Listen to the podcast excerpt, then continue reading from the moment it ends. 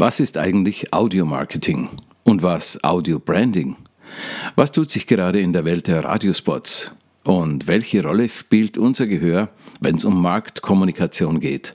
Zu diesen und einigen anderen Fragen spreche ich mit Stefan Nierwettberg, dem Chef der P&P Studios in Regensburg.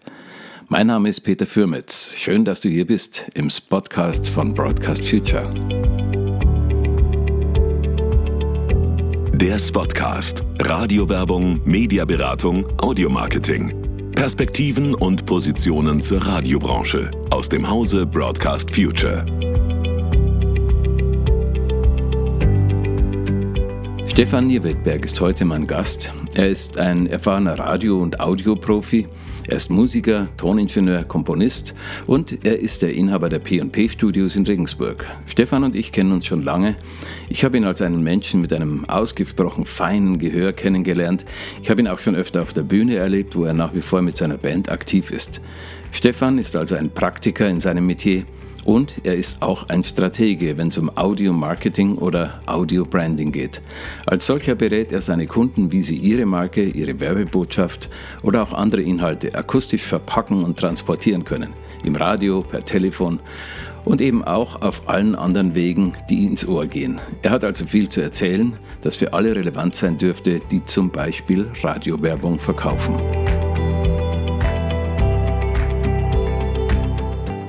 Hallo Stefan, schön, dass du dir die Zeit genommen hast für unser Gespräch. Ich habe es gerade schon gesagt, du bist ja ein Vollblut-Profi in Sachen Audio.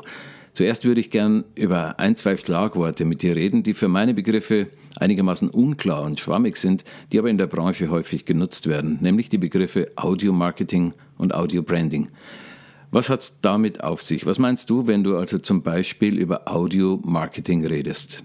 Ähm, für mich ist Audio-Marketing übersetzt hörbares Marketing. Das heißt, es geht um den, äh, den Werbekanal äh, oder die Werbung, die ein Unternehmen, eine Marke äh, macht, die hörbar ist. Das sind halt alle Wege, die das Radio letzten Endes eben zum Beispiel angeht, wie Radiowerbung. Es ist natürlich aber auch der Hörkanal, den viele äh, im ersten Moment äh, zu einem Unternehmen aufmachen, indem sie das Telefon in die Hand nehmen. Es ist natürlich das Internet mit den Möglichkeiten, etwas zu hören. Also grundsätzlich der Weg, etwas über den Hörkanal dem Kunden, dem potenziellen Kunden, dem Interessierten weiterzugeben. Das ist Audio-Marketing für mich, wie gesagt, von der Telefonansage über den Radiowerbespot und ähm, alle diese Dinge, die im Internet mittlerweile hörbar sind. Das ist für mich eigentlich Audio-Marketing, Werbemaßnahmen im hörbaren Bereich. Also alles, was zu hören ist, alles, was in der Kundenansprache oder im Kontakt mit dem Kunden zu hören ist. Ähm, ja.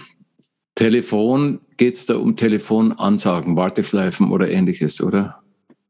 Ganz genau. Es geht also da für uns im Bereich Audio-Marketing um ähm, Mailbox-Ansagen, Warteschleifen. Also die Momente, wo der äh, Anrufer, der potenzielle Kunde, der Bestandskunde mit der Firma in äh, einen Kontakt tritt, wo er etwas hört und wo jetzt nicht direkt ein Live-Gesprächspartner oder in der heutigen Zeit vielleicht auch ein automatischer Gesprächspartner, ein Avatar, vielleicht ein Computer auf der anderen Seite äh, dran ist, sondern eben, wo äh, die Telefonanlage, wie wir es heute noch nennen, äh, selber eine Ansage mhm. abspielt und ich mir vorher eben als Firma, die diese Telefonansage benutzt oder als Producer, der diese Telefonansage gemacht hat, den sogenannten Callflow überlege, äh, in welcher Reihenfolge sollte eine Ansage kommen, damit der Anrufer obwohl er keinen lebendigen Menschen an der anderen Seite hat, in eine vernünftige Situation kommt, in eine vernünftige Stimmung, eine gute Mut kommt, sodass dann, wenn der livehaftige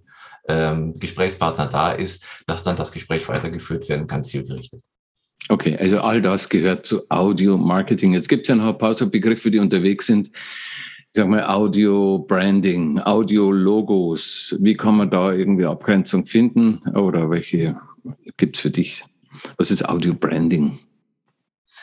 Audio Branding ist äh, für mich ein Prozess. Ähm, ein Brand ist ja eine Marke auf Englisch. Ein Branding ist also etwas, was am, an der Marke arbeitet oder was eine Marke kreiert. Und äh, für mich ist Audio Branding der Prozess, der zu einem eigenen Corporate Sound einer Marke oder eines Unternehmens führt. Mhm. Es ist ein zielgerichteter Prozess, der auch nicht willkürlich ist, es nicht sein sollte, nach meiner Begrifflichkeit, nach meinem Verständnis, sondern der aufsetzt an Dingen, die bereits da sind. Das heißt, die bereits in der CI da sind, sei es der visuelle Auftritt, seien es aber auch eben weichere Faktoren wie die Firmenphilosophie, seien es Dinge wie die äh, Firma, wie die Marke bereits mit Kunden kommuniziert, zum Beispiel auch im Bewegtbildbereich. Und all diese Dinge aufzunehmen und eben in Klang zu übersetzen, der äh, wie ein visuelles Logo, wenn wir jetzt mal auf den Begriff Soundlogo oder auch Audiologo gehen, dass dann ein Audiologo, das aus so einem Audio-Branding-Prozess entsteht, ein Pendant ist, ein hörbares Pendant zum visuellen Logo ähm, und man dadurch dann eben einen ersten Baustein für Corporate Sound bekommt und dann weitere Elemente daraus entwickelt, das ist dann eben auch das Audio-Branding, das Weiterentwickeln, das Weiterführen oder auch die, wie man so sagt, die hörbare äh, auditive Markenführung. Jetzt machst du das sowas ja schon ganz lang und erfolgreich. Wie ist es denn, wie muss man sich das vorstellen? Es gibt zum Beispiel ein Logo, ein visuelles Logo und jetzt bist du aufgefordert dazu, ein Audiologo, ein passendes zu machen. Was passiert da eigentlich? Also im, im Kopf von einem Komponisten, von einem Arrangeur, von einem Producer. Es gibt was zu sehen und du sollst etwas zu hören, dazu bauen, das irgendwie passt, das zusammengehört, das sich ergänzt und unterstützt gegenseitig. Ähm, ich würde sagen, das ist so ein bisschen die Arbeit wie beim Detektiv. Zunächst fängst du mal an und sagst, äh, nein, du sagst nicht, du fragst. Man stellt sehr, sehr, sehr, sehr viele Fragen. Äh, es ist letzten Endes ja auch ein, ein analytischer Prozess, äh, ein Prozess, der, wenn man jetzt Audio-Marketing mal den Begriff Marketing nimmt, dann geht es ja im Marketingprozess ganz stark darum, zunächst mal viele Fragen zu stellen und viele Antworten zu bekommen, um dann für dieses Unternehmen, für die einzelne Marke eine vernünftige, zielgruppengerichtete, kommunikationszielgerichtete Antwort zu äh, erarbeiten. Kommen wir zurück zum Soundlogo. Also es ist wieder detektivische Arbeit. Man fragt, warum sieht denn das Logo überhaupt so aus? Warum diese Farbe? Warum heißt die Firma eigentlich so? Was bedeutet P und P Studios? Du kennst die Fragen nach unserem Namen, unserem immer noch, was das eigentlich sollte. Und da gibt es Stories mhm. dahinter. Da gibt es Stories, die die äh, ganz authentisch sind, Stories, die sich vielleicht auch so als ein Narrativ in der Firma einfach eingefügt haben und dann einfach dafür feststehen. Und all diese Dinge machen ja das die Standing, die, die Marke, die Firma so, wie ich gerade daherkomme als Audioproduzent aus. Und das saugt man alles auf. Wenn man Glück hat, kriegt man einen zwei, zwei, drei, vier, fünf Zentimeter dicken Markenkatalog, wo alles drinsteht, weil die eine CI-Agentur alles sauber aufgearbeitet hat. Das ist natürlich grandios. Dann habe ich quasi ein Lexikon, habe ich ein Buch, das mir viele Dinge vorgibt.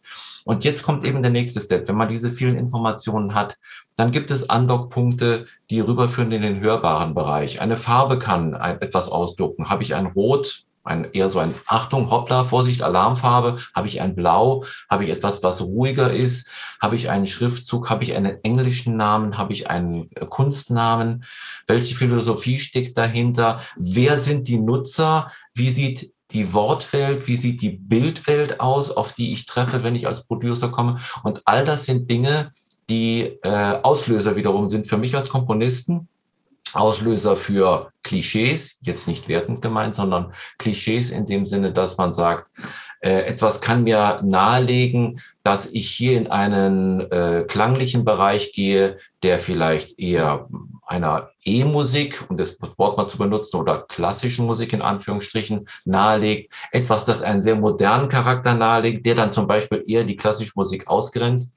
Und so habe ich eigentlich einen Prozess, der in vieler Hinsicht eher Dinge ausgrenzt und sagt, das passt hier mit Sicherheit nicht. Das ist nicht etwas, was der Marke zuträglich ist, was mir die Marke, nicht nur mir, sondern eben auch den, äh, den Usern, den Kunden, aber auch dem, ähm, äh, dem Kunden selber, für den ich hier eine hörbare, äh, ein hörbares Soundlogo produziere, äh, selber naheliegt. Und diese Ausgrenzung führt letzten Endes, ich sage das immer so, von einer ganz breit angelegten Autobahn langsam runter auf eine Landstraße. Von der Landstraße geht es in den Ort hinein. Da komme ich dann auf eine ganz kleine Straße. Da komme ich auf einen Bürgersteig. Dann mache ich das Türchen aus vom Haus, gehe in die Tür hinein und dann bin ich angekommen bei den Soundlogo. Das ist ein Ausgrenzungsprozess, ähm, der natürlich viele Abzweigungen wie bei einer Straße hat. Ne? Ich kann dann unter Umständen auch von hinten rum ins Haus kommen.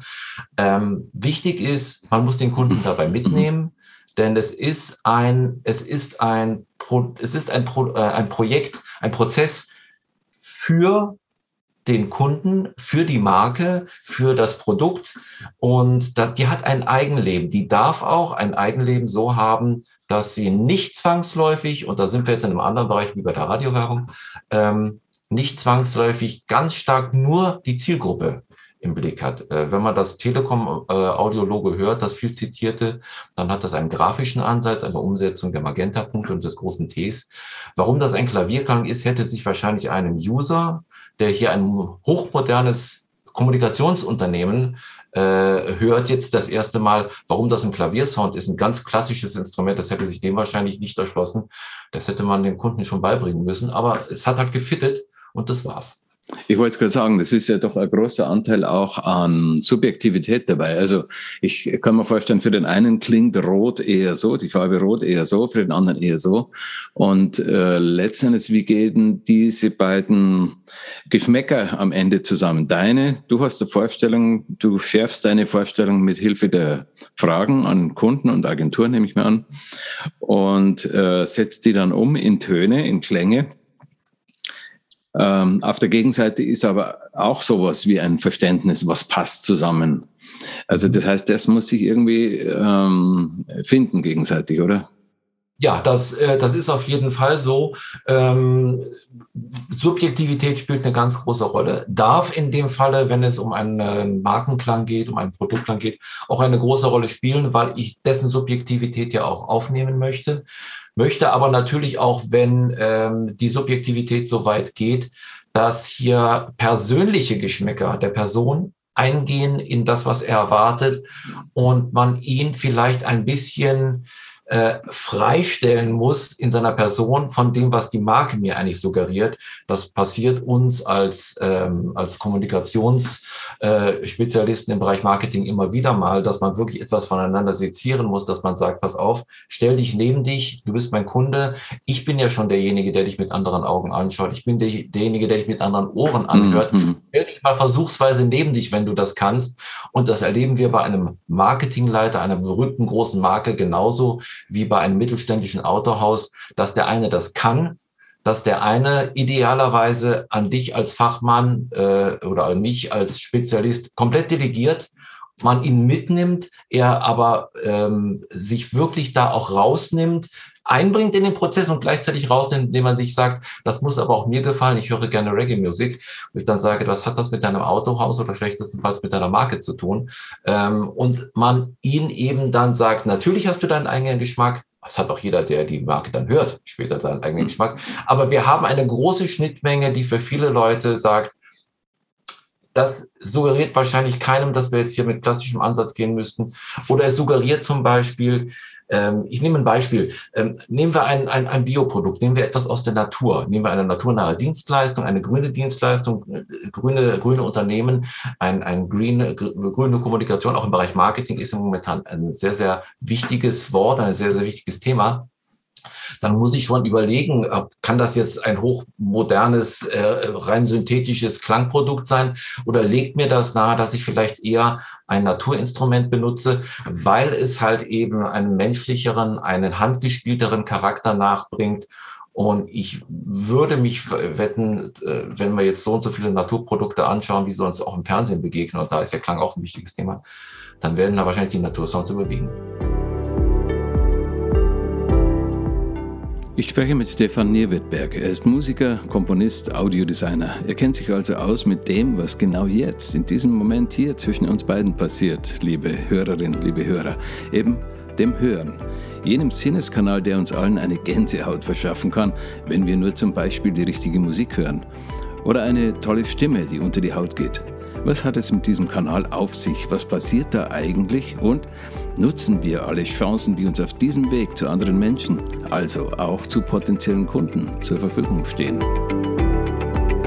Würdest du sagen, das Hören ist nach wie vor äh, sowas wie ein vernachlässigter Kanal? Das war ja zeitlang mal so unser Credo, unser, äh, mit uns meine ich uns Leute in der Audiobranche, in der Radiobranche speziell auch.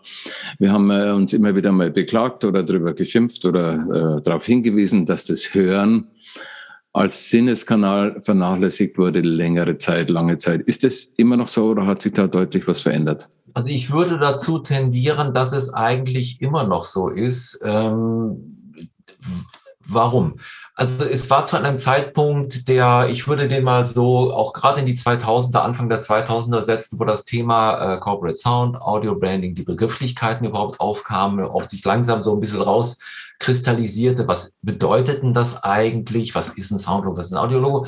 Ähm, da kriegte das eine Vogue, da kriegte das eine Mode und äh, wurde das zu einem Thema. Und da hat man gerne eben auch mit argumentiert, ja, es ist eben wirklich ein Kanal, der nicht bedient wird, den man aber benutzen könnte dann hat es da einen Schub gegeben, der auch bei uns als Produzenten angekommen ist. Es kam aber gleichzeitig mit dem Internet natürlich auch eine riesenhafte Notwendigkeit von Content und der Content im Internet ist weiterhin sehr, sehr stark Bewegtbild geprägt. Ob wir das jetzt in Facebook haben, ob wir das auf den Webseiten haben, die vielleicht sogar mit dem Film beginnen, ob wir Instagram haben, ob wir viele, viele andere ähm, Videopodcasts auch heutzutage haben. Ähm, und das führt eigentlich dazu, ähm, dass meines Erachtens äh, die, äh, die Fokussierung auf den Klang wieder so ein bisschen überrollt wird jetzt in den letzten Jahren vom Bewegtbild, von seiner, äh, von seinem, wie soll ich sagen, von dem, von dem Umstand, dass das Bewegtbild das Auge sofort verwöhnt und das Ohr sofort einfach nur mitmacht. Ne? Ähm, wenn ich das Bild wegblende mhm. und nur noch im Hören unterwegs bin, dann kriegt das Hören halt eine andere Tiefe, eine andere Dimension. Klar, die es auch in der Regel dann zu einem äh, Begleitmedium macht, zu einem Parallelmedium, sei es beim Autofahren, sei es beim Bügeln zu Hause, sei es beim Podcast hören, was ich auch mit der, mittlerweile im Auto machen kann, oder auch beim Internet surfen, dass ich Musik höre und dann nebenbei einen Werbespot höre oder in einen auditiven Inhalt. Ähm, aber sobald das Bild mit dabei ist, tritt gefühlt das Hören immer ein bisschen in den Hintergrund. Das heißt, es funktioniert zunächst mal, dass das Auge verwöhnt wird, wobei das Auge sehr, sehr äh, verwöhnt ist mittlerweile. Also auch Videoproduzenten müssen heute ziemliche Klimmzüge machen, dass sie äh, das liefern, was jeder von der Fernsehwerbung, vom Kinofilm äh, gewohnt ist. Ähm, daneben bleibt dann der Ton häufig ein Stückchen zurück und wir erleben jetzt eine Bewegung, dass es mittlerweile, nachdem jeder mit einem etwas teureren Handy 4K-Aufnahmen machen kann, es natürlich mehr um das Storytelling geht, um die Storyboards geht, aber vor allen Dingen auch um den Ton. Und dass das Thema Ton jetzt wieder eine Rolle spielt. Und ich manchmal halt zu Videoproduzenten sage, äh, es käme niemand auf die Idee, bei einem Kinofilm Archivmusik zu benutzen. Da wird natürlich Hans Zimmer gerufen, der komponiert dazu. Wie machst du das bei deinen Videoproduktionen? Da werden die etwas lang, weil es dann heißt, ja, dann mhm. greife ich in eine GEMA-freie Musikkiste rein, damit es hinterher auch nichts kostet im Internet. Dann nehme ich einen Sprecher auf, der liefert mir das sofort selber an. Und was habe ich dann? Na ja, natürlich habe ich dann einen Ton. Ist nur die Frage, hat das vielleicht irgendwie etwas mit regiegeführtem Sounddesign zu tun? Und da reden wir natürlich auch von Etats, ist klar. Aber ich glaube, um jetzt wieder auf die Frage zurückzukommen, das sind mit Gründe, warum es gefühlt für mich nicht wahnsinnig viel besser geworden ist, ähm, weil vieles schnelllebig ist und zunächst mal, wie gesagt, das Auge verwöhnt und ja, ein Text ist auch mit dabei und gesprochen hat es auch jemand und wir haben da eine schöne Musik. Ich bin so frech und sage, es gibt tonnenweise von Imagefilmen, die sich alle so dermaßen gleichen, ähm, gerade was das Sounddesign angeht, dass ich mir denke, puh, da, da wäre mehr drin. Also es, ich, ich glaube, es gibt immer noch viel, viel, viel, viel, viel zu tun. Äh, wir bewegen uns irgendwo im Bereich von ein, zwei Prozent aller Unternehmen, äh, die äh, in Europa vielleicht überhaupt irgendwie einen gestylten Klang haben. Okay. Klänge zu stylen ist deine, deine Kompetenz, ist deine Spezialität. Wie kommst du denn dazu eigentlich? Äh, erzähl mal kurz, wie hat sich bei dir das entwickelt? Seit wann bist du äh, Komponist, Musiker? War Hören äh, immer schon wichtig oder wie hat sich bei dir entwickelt? Es kam über die Musik. Über eine klassische Klavierausbildung, die mich relativ bald durch meine älteren Brüder, die als ich sechs Jahre war, 13, 14 waren, äh, mich mit Popmusik, mit Beatles, mit Rolling Stones infiziert haben. Ich sage immer, ich habe am einen Tag gestern noch Heintje gehört mit Mama und am nächsten Tag schon Steppenwolf, Born to be Wild. Und das ist so weitergegangen. Das heißt, ich kam zwar vom klassischen Klavier, habe irgendwann mein erstes E-Piano gehabt, bin über die ganze Synthesizer-Zeit, über die ersten Computer, über den Atari als Kompositionstool, bin ich quasi in die Musik reingekommen, habe auch früh komponiert, habe dann diese ganzen elektronischen Möglichkeiten äh, toll gefunden und bin auf ein bisschen, bisschen Umwegen, weil ich habe nur Musik gemacht, habe mich aber nicht dafür äh, gehalten, dass ich ein so guter Komponist oder Interpret oder was auch immer bin, dass ich da im Popmusikbereich äh, mein Geld verdiene bin dann über einen Umweg, dass ich erstmal ein bisschen studiert habe, letzten Endes äh, auf dem technischen, technischen Bereich gelandet. Das heißt, ich habe zu der Musikalität, zu dem Musikmachen den Technikbereich entdeckt, sprich die Tonmeisterei. So haben wir uns ja dann auch kennengelernt und äh, bin dann quasi in einen technischen Buch, nämlich in das Tonmeistern eingestiegen und dann eben durch das Komponieren, durch die Keyboard-Seite. Die Keyboarder sind immer diejenigen gewesen, die sich mit Tonbändern, mit Computern auseinandergesetzt haben, weil sie auch schon die ganzen Synthesizer vor sich hatten äh, bin ich da gelandet, dass ich eben durch das Komponieren, was mir früher einfach Spaß gemacht hat, durch einen klassischen Hintergrund, dass ich viele Musikstile auch gehört habe, die aus dem Elternhaus kamen, die von meinen El die von meinen Brüdern kamen. Einfach eine große Bandbreite, sage ich mal. Ähm, nicht, dass das jetzt in der Lobhudelei auf mich ausartet, aber in eine große musikalische Bandbreite im Kopf ausgegangen ist, so dass es mir möglich war, sei es jetzt eine, eine Volksmusik zu komponieren für einen Werbezweck, genauso wie für einen klassischen Ansatz oder für einen popmusikalischen, einen Blues, einen Reggae oder sonst wie. Und das hat mir immer einen heiden Spaß gemacht, weil ich mich da auch äh, für interessiert. Ich sage auch immer heute noch, gibt es keinen Musikstil, der mir nicht gefällt. Das kann Zwölftonmusik sein, das ist jetzt kein Witz. Ähm, das kann genauso gut ein, eine gute Volksmusik sein. Das kann äh, äh, Hardrock sein, das ist ganz egal. Es begeistert mich alles, weil alles hat seinen Sinn, seinen Wert. Und äh, für mich ist das alles einfach hörbares Universum. Das ist so gut. Und ich konnte ja auch unterstützen wegen Lobhudelei. Wir kennen uns lang genug. Ich habe äh, dir schon ab und zu mal gesagt, dass ich das sehr bewundere, welches Spektrum du da äh, repräsentierst und auch ähm, zur Verfügung hast. Das Hören von Musik, Sounds und Sprache, Audiologos, Sounddesign das alles mündet ja am Ende oft in das nach wie vor sehr wichtige Format des Audiomarketing, den klassischen Werbespot im Radio. Stefan Jewettberg habe ich gefragt, wie sich aus seiner Sicht dieses Werbemittel entwickelt hat. Stefan, kommen wir doch nochmal zu dem, zum Kernthema bei der Broadcast Future Thema Radiowerbung. Da kommen wir ja her und sind nach wie vor fest verankert. Radiospots ähm, was tut sich denn diesbezüglich? Wir haben miteinander klassische Radiospots produziert, ganz viele. Und du machst es nach wie vor sehr intensiv. Was tut sich denn bei den ganz klassischen normalen Radiospots, die man über UKW oder DAB oder wie auch immer hört? Gibt es da irgendwelche Trends, irgendwelche Veränderungen, von denen du berichten kannst? Ähm, Trends und Veränderungen ja, wenn man eben das doch schon recht lange macht und es äh, geht ja jetzt hier in der Firma auch ins 33. Jahr mittlerweile. Ähm, da geht's mal ganz banal um Längen. Als ich angefangen habe als Tonmeister, äh, sowohl auch das Herstellen der Spots und die Aufnahmen mit unseren Sprechern kennenzulernen und den Produktionsprozess kennenzulernen, war der Standardspot 30 Sekunden lang. Und äh, heutzutage haben wir einen Standardspot von 20 Sekunden. Das kann man auf jeden Fall so sagen, wenn man einfach die Mehrheit unserer Produktion anguckt. Das heißt, wir haben hier auf jeden Fall eine ganz starke Reduzierung, passend zu all den Einflüssen, zu den schnellen Dingen, die sich auch mit Internet, mit E-Mail, mit SMS und all diesen Sachen, WhatsApp für uns ergeben haben. Das heißt, ähm, Marketing, aber auch Kommunikation geht davon aus, dass wir äh, gelernt haben, in noch kürzerer Zeit äh, etwas wahrzunehmen und etwas aufzunehmen. Dass sich dazu der Mensch an sich eigentlich nicht verändert hat, äh, bleibt immer ein bisschen außen vor. Aber es wird uns natürlich gerne suggeriert, auch von denjenigen, die diese Medien befeuern, die diese Kommunikationskanäle befeuern, dass das funktioniert. Ähm, ich sag mal, das ist bei der Radiowerbung mit Sicherheit auch in, in gerüttelt Maß richtig, weil es um die Wiederholung geht. Ich habe ja nicht nur einen Spot, sondern ich habe den viermal am Tag. Ich habe dazu noch den Reminder und habe dann eben die Ausspielung über fünf, sechs, sieben Tage die Woche. Ja, sicherlich, dann wird auch ein 20 Sekunden funktionieren. Das will ich gar nicht negieren. Aber es ist, und jetzt kommen wir auf die Inhalte, natürlich ein Thema, das ich mit einem schönen Dialog, wie wir seinerzeit vielleicht vorne den Hook gemacht haben, das heißt den hörbaren Aufhänger, das heißt, wie ich den Hörer versuchte zu bekommen, da konnte ich mit einem Dialog arbeiten.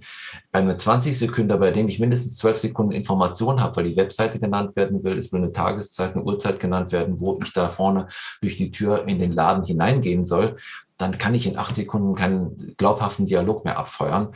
Das heißt, Dialogspots ähm, deutlich weniger als früher ist ein Trend mehr Spots, die mit einer Stimme arbeiten, zumindestens vielleicht sogar zwei, aber dann ist es vorne ein Sprecher, der alleine die Szene bestreitet und dann eben eine Off-Stimme, wie wir das nennen, die dann die reine Information bringt. Das ist einfach der Sache geschuldet, dass ich in 20 Sekunden da nichts Glaubhaftes letzten Endes mehr äh, wirklich um, unterbringen kann, um da einen echten Dialog darzustellen. Also das ist etwas, was mir auch ein bisschen leid tut, äh, was ich also wirklich zu selten höre. Und ähm, Ansonsten Mechaniken, ich habe es ja gerade erwähnt, dass ich vorne einen Hinhörer brauche, dass ich jemanden abholen möchte. Das ist mit Sicherheit wichtig. Ähm, wir haben weiterhin auch preisgekrönte Spots, das hat sich nicht geändert, aber auch äh, äh wenn ich von preisgekrönten Spots die Radiozentrale dann prämiert oder auch äh, die, die Länder eben, die Landesmedienzentralen, dann wissen wir halt auch, und das war auch früher nicht sehr viel anders, da werden meistens dann die Spots prämiert, die eine sehr schöne kreative Idee haben, die sich unter Umständen auch in der Länge unterscheiden. Die sind dann auf einmal wieder 30 Sekunden lang, die Spots manchmal sogar 35. Und man sich dann als Producer schon fragen muss, äh, wann sind die denn gelaufen? Die müssen gelaufen sein, ja wahrscheinlich dann irgendwann nachts.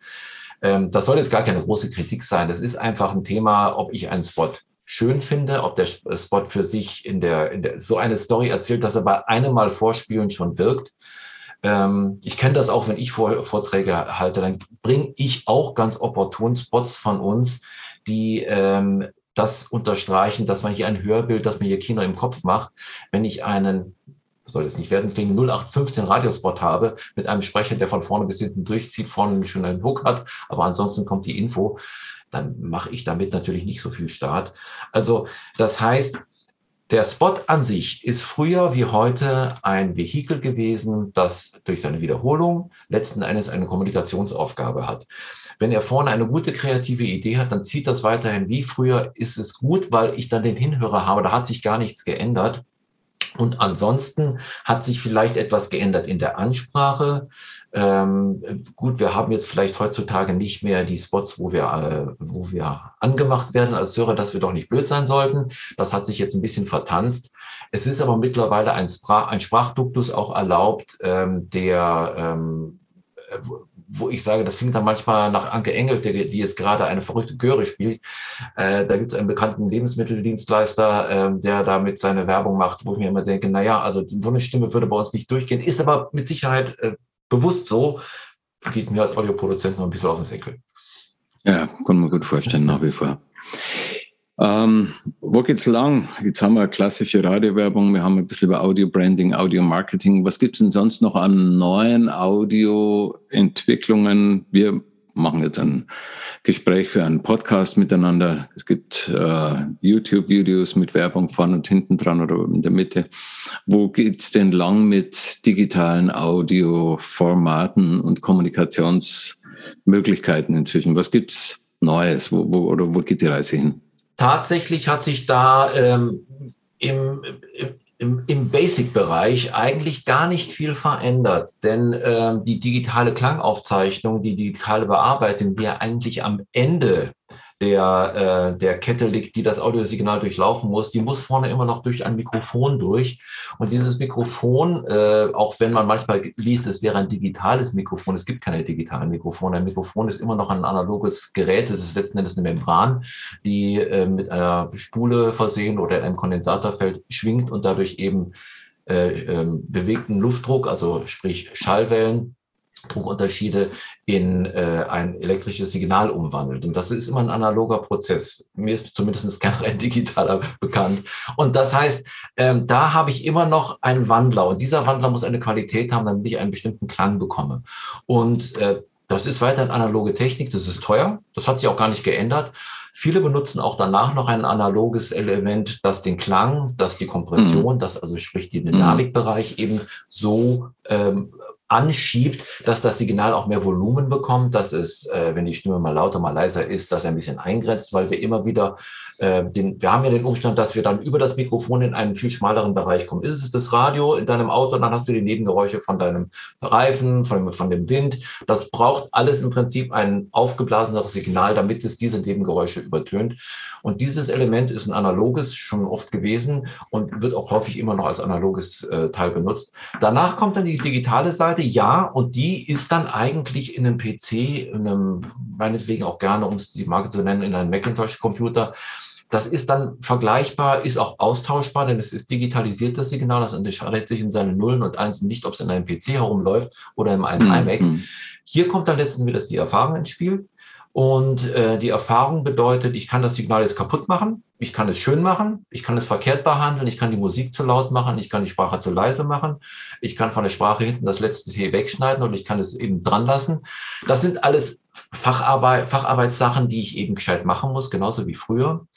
Das Einzige, was sich geändert hat, ich kann am Ende mittlerweile heute Tonsignal so bearbeiten, dass es eine unglaubliche aufgeblasene Dynamik bekommt, die, ähm, auch wenn wir jetzt vom Musikbereich reden, von der reinen Musikproduktion, äh, entweder dazu führen kann, dass das eben zwar wahnsinnig laut, aber nicht mehr schön klingt, ähm, oder auch die Ohren tatsächlich so richtig gehend anstrengt, weil unser Ohr ist das überhaupt nicht gewöhnt, gewöhnt permanent äh, auf High-Level zu hören, sondern es ist eigentlich darauf getunt, leise Sachen zu hören und laute Sachen zu hören. Und wenn du leise Sachen hörst, auf einmal kommt ein lauter Knall, dann bist du nicht nur erschrocken, sondern da ist unter Umständen an deinem Ohr dann auch was passiert. Also sprich, äh, Qualität sollte bleiben. Vorne am Anfang analoges, gutes Material wird man weiterhin brauchen. Ansonsten sind es die Ohren des Tonmeisters, äh, sind es den, auch hier den Blick nicht zu verlieren, den Blick, sage ich jetzt, das Ohr nicht zu verlieren. Äh, wofür mache ich das Ganze eigentlich? Und nicht in äh, Selbstherrlichkeit zu versinken, dass man jetzt hier etwas macht. Es ist und bleibt ein Radiowerbespot, wenn wir davon reden, ein Produkt, eine Sache mit einer Aufgabe und diese Aufgabe muss es erfüllen. Und ähm, wir wissen, dass beide, dass beide, das, was du bei einer Sprachaufnahme nicht bekommst vom Sprecher, das kannst du hinten mit einem schönen Equalizer mit mehr Höhen nicht herzaubern. Okay, super, ist nachvollziehbar.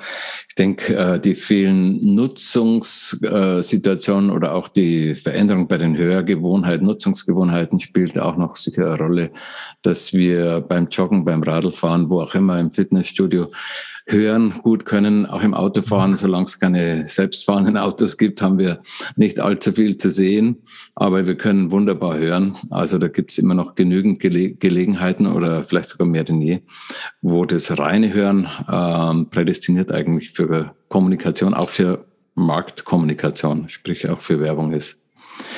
In diesem Sinne bleiben wir an der Arbeit. Stefan, ich wünsche dir weiterhin viel gute Ideen tolle Kunden, mit denen du dich diese Ideen auch realisieren kannst und für die. Und wir hören uns sicher zu dem einen oder anderen Thema hier auf diesem Kanal demnächst mal wieder ausführlicher. Sehr gerne, vielen Dank. Danke. Das war der Spotcast, eine Produktion von Broadcast Future. Broadcast Future ist für alle da, die Radiowerbung verkaufen oder produzieren aber auch für alle, die mit Medien und Marketing zu tun haben. Broadcast Future. Ideen, Märkte, Motivation.